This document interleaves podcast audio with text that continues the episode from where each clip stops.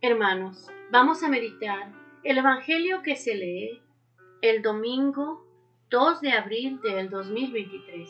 El Evangelio que se lee es el de San Mateo, capítulo 26, versículos del 14 al 27 y el 66. La pasión de nuestro Señor Jesucristo. En aquel tiempo, uno de los doce, llamado Judas Iscariote, fue a los sumos sacerdotes y les propuso ¿Qué estáis dispuesto a darme si os lo entrego?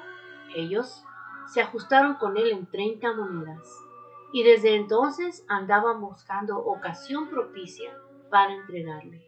El primer día de los ácimos se acercaron los discípulos a Jesús y le preguntaron, ¿Dónde quieres que te preparemos la cena de Pascua? Él contestó, Id a la ciudad, a casa de fulano, y decidle, el maestro dice, mi momento está cerca. Deseo celebrar la Pascua en tu casa con mis discípulos. Los discípulos cumplieron las instrucciones de Jesús y prepararon la Pascua. Al atardecer, se puso a la mesa con los doce mientras comían, dijo, Os aseguro que uno de vosotros me va a entregar. Ellos consternados se pusieron a preguntarle uno tras otro, ¿Soy yo acaso, Señor? Él respondió, el que ha mojado en la misma fuente que yo, ese me va a entregar. El Hijo del Hombre se va como está escrito de él, pero hay del que va a entregar al Hijo del Hombre. Más le valdría no haber nacido. Entonces preguntó Judas, el que lo iba a entregar, ¿soy yo acaso maestro? Él respondió, tú lo has dicho. Durante la cena, Jesús cogió pan, pronunció la bendición, lo partió y lo dio a sus discípulos diciendo, Tomad y comed, esto es mi cuerpo. Y cogiendo una copa, pronunció la acción de gracias y se las dio diciendo, Bebed todos, porque esta es mi sangre, sangre de la alianza, derramada por todos para el perdón de los pecados y os digo que no beberé más del fruto de la vid hasta el día que beba con vosotros el vino nuevo en el reino de mi Padre. Cantaron el salmo y salieron para el monte de los olivos. Entonces Jesús les dijo, Esta noche vais a caer todos por mi causa, porque está escrito, heriré al pastor y se dispersarán las ovejas del rebaño pero cuando resucite, iré antes que vosotros a Galilea. Pedro replicó, aunque todos caigan por tu causa, yo jamás caeré. Jesús le dijo, te aseguro que esta noche, antes que el gallo cante, me negarás tres veces. Pedro replicó, aunque tenga que morir contigo, no te negaré. Y lo mismo decían los demás discípulos. Entonces Jesús fue con ellos a un huerto llamado Getsemaní y les dijo, Sentaos aquí, mientras voy allá a orar. Y llevándose a Pedro y a los dos hijos de Zebedeo, empezó a entristecerse y angustiarse. Entonces dijo, Me muero de tristeza, quedaos aquí y velad conmigo. Y adelantándose un poco, cayó rostro en tierra y oraba diciendo, Padre mío, si es posible, que pase y se aleje de mí este cáliz, pero no se haga lo que yo quiero, sino lo que tú quieres. Y se acercó a los discípulos y los encontró dormidos. Dijo a Pedro, ¿no habéis podido velar una hora conmigo? Velad y orad para no caer en la tentación, pues el espíritu es decidido, pero la carne es débil. De nuevo se apartó por segunda vez y oraba diciendo, Padre mío, si este cáliz no puede pasar sin que yo lo beba, hágase tu voluntad. Y viniendo otra vez, los encontró dormidos, porque tenían los ojos cargados. Dejándolos de nuevo, por tercera vez oraba, repitiendo las mismas palabras. Luego se acercó a los discípulos y les dijo, Ya podéis dormir y descansar. Mirad, está cerca la hora y el Hijo del Hombre va a ser entregado en manos de los pecadores. Levantaos, vámonos, ya está cerca el que me entrega. Todavía estaba hablando cuando apareció Judas, uno de los doce, acompañado de un tropel de gente, con espadas y palos, mandado por los sumos sacerdotes y los ancianos del pueblo. El traidor les había dado esta contraseña. Al que yo bese, ese es, detenedlo. Después se acercó a Jesús y le dijo, Salve, maestro. Y lo besó. Pero Jesús le contestó, Amigo, ¿a qué vienes? Entonces se acercaron a Jesús y le echaron mano para detenerlo. Uno de los que estaba con él agarró la espada, la desenvainó y de un tajo le cortó la oreja al criado del sumo sacerdote. Jesús le dijo, envaina la espada. Quien usa espada, a espada morirá. ¿Piensas tú que no puedo acudir a mi Padre? Él me mandaría enseguida más de doce legiones de ángeles, pero entonces no se cumpliría la escritura que dice que esto tiene que pasar. Entonces dijo Jesús a la gente, ¿habéis salido a prenderme con espada y palos como un bandido? A diario me sentaba en el templo a enseñar y sin embargo no me detuvisteis. Todo esto ocurrió para que se cumpliera lo que escribieron los profetas. En aquel momento todos los discípulos lo abandonaron y huyeron. Los que detuvieron a Jesús lo llevaron a casa de Caifás, el sumo sacerdote, donde se habían reunido los escribas y los ancianos. Pedro lo seguía de lejos hasta el palacio del sumo sacerdote y entraron dentro. Se sentó con los criados para ver en qué paraba aquello. Los sumos sacerdotes y el Sanedrín en pleno buscaban un falso testimonio contra Jesús para condenarlo a muerte y no lo encontraban. A pesar de los muchos falsos testigos que comparecían, finalmente comparecieron dos que dijeron, este ha dicho, puedo destruir el templo de Dios y reconstruirlo en tres días. El sumo sacerdote se puso en pie y le dijo, ¿no tienes nada que responder? ¿Qué son esos cargos que levantaron contra ti? Pero Jesús callaba, y el sumo sacerdote le dijo, Te conjuro por Dios vivo a que nos digas si tú eres el Mesías, el Hijo de Dios. Jesús le respondió, Tú lo has dicho. Mas aún yo os digo, desde ahora veréis que el Hijo del Hombre está sentado a la derecha del Todopoderoso, y que viene sobre las nubes del cielo. Entonces el sumo sacerdote rasgó sus vestiduras, diciendo, Ha blasfemado.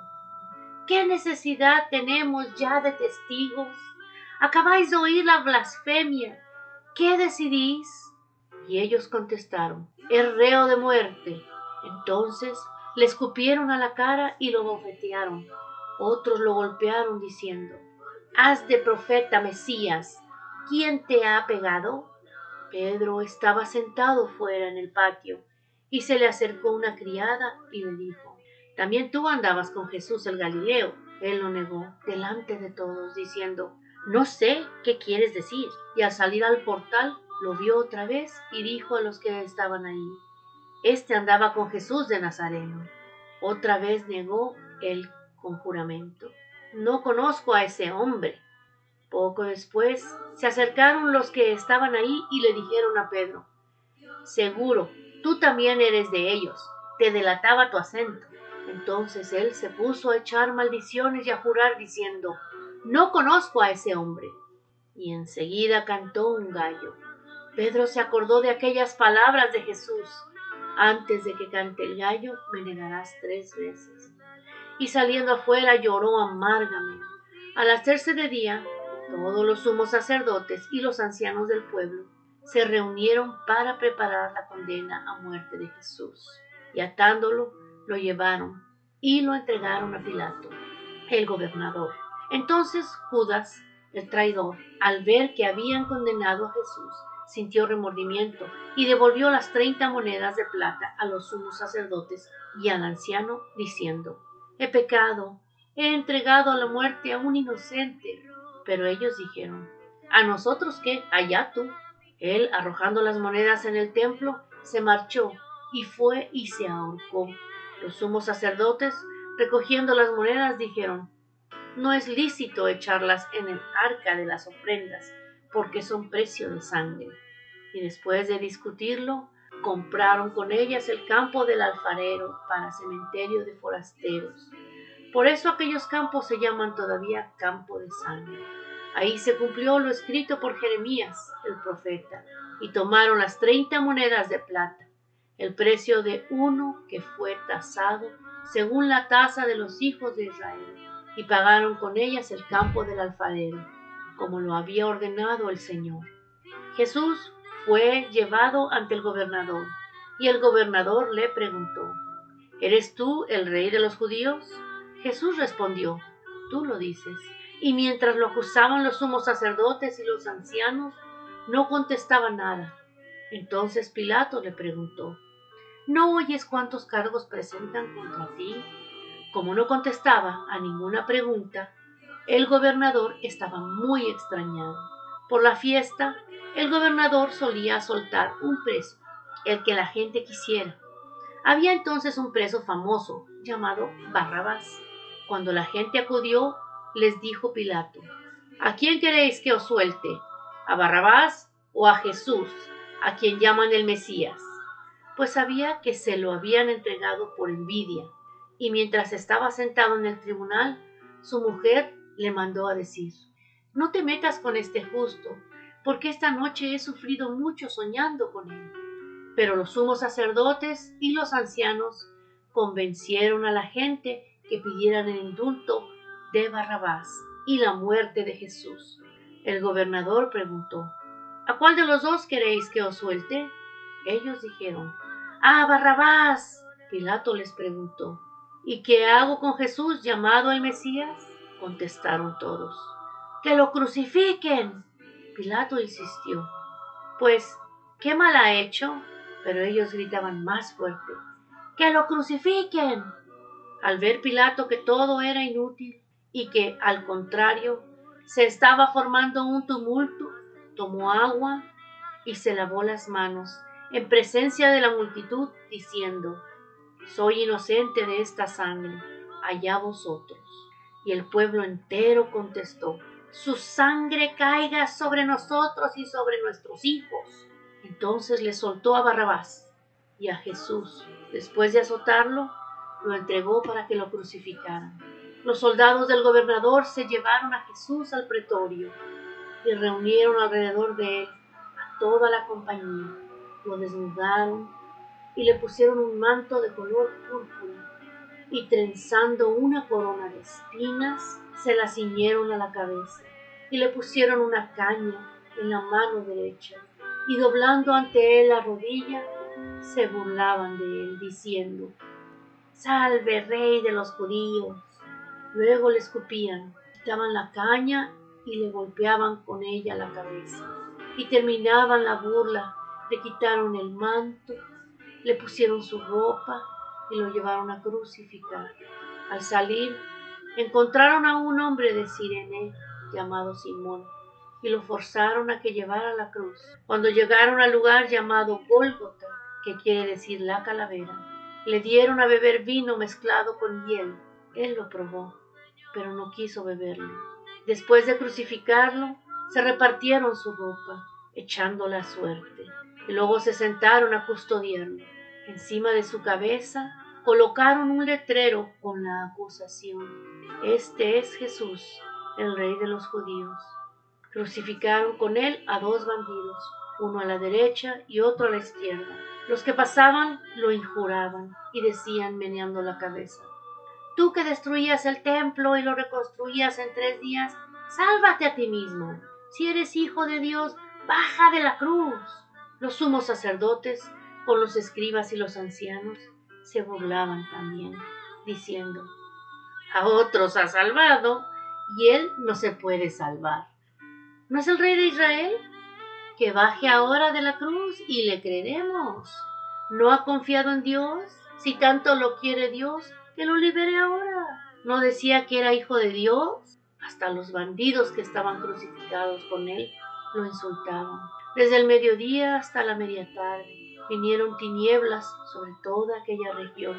A media tarde Jesús gritó, Elí, Elí, llamá sabactani, es decir, Dios mío, Dios mío, ¿por qué me has abandonado? Al oírlo, algunos de los que estaban por ahí dijeron, ¿a Elías llamaba este? Uno de ellos fue corriendo. Enseguida cogió una esponja empapada en vinagre y sujetándola en una caña, se la dio a beber. Los demás decían, déjalo, a ver si viene Elías a salvarlo. Jesús dio un grito fuerte y exhaló el espíritu.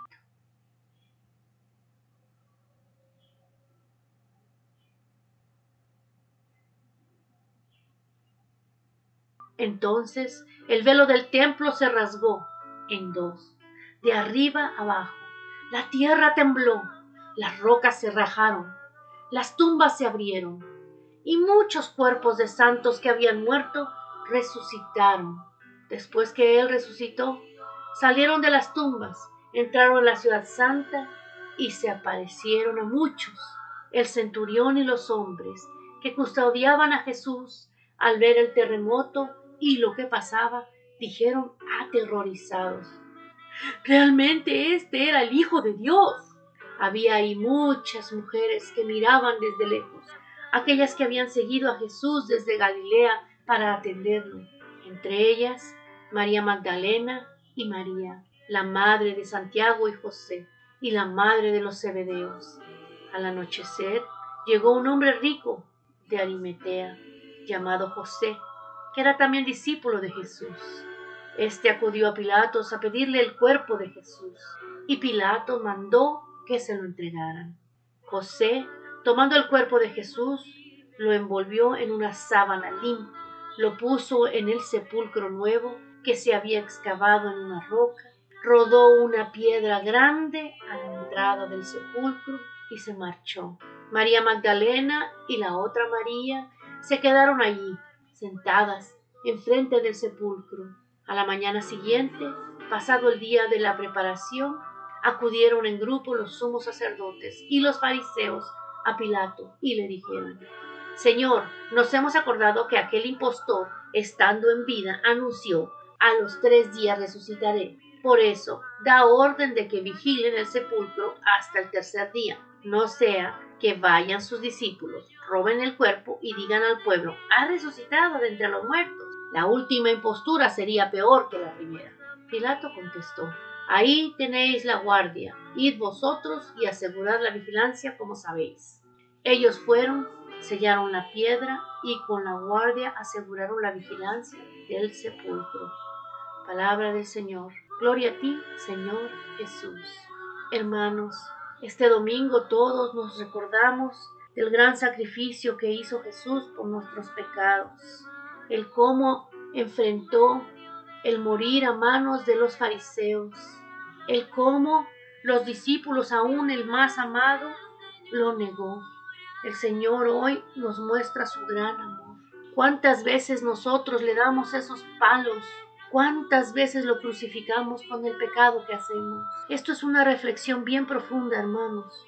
No debemos de seguir crucificando a Jesús, que vive en nosotros. No debemos de entregarlo por el dinero, es decir, no debemos de pensar solo en el dinero y en lo material, sino en Él, en su reino, en la gloria que Él nos promete, en la gloria donde estaremos con Él. Debemos de crecer espiritualmente, y de amarnos los unos a los otros como Él nos amó y de agradecerle por esta vida eterna que Él nos regala. No sigamos crucificando a Jesús, al contrario, hermanos, no lo abandonemos, no nos quedemos dormidos para que entre el pecado, estemos en oración constante, para que no pueda entrar el enemigo, para que no entre el pecado en nosotros ni en nuestra familia. Este día le pedimos al Señor que nos dé la fortaleza para ser buenos discípulos, que no se aparte de nosotros y que nos ayude a seguir sus enseñanzas, para estar con Él en la gloria eterna. Todo esto, Señor, te lo pedimos en el nombre poderoso de aquel que dio su vida y que nos amó hasta la muerte, nuestro amado Jesucristo. Amén, amén, amén.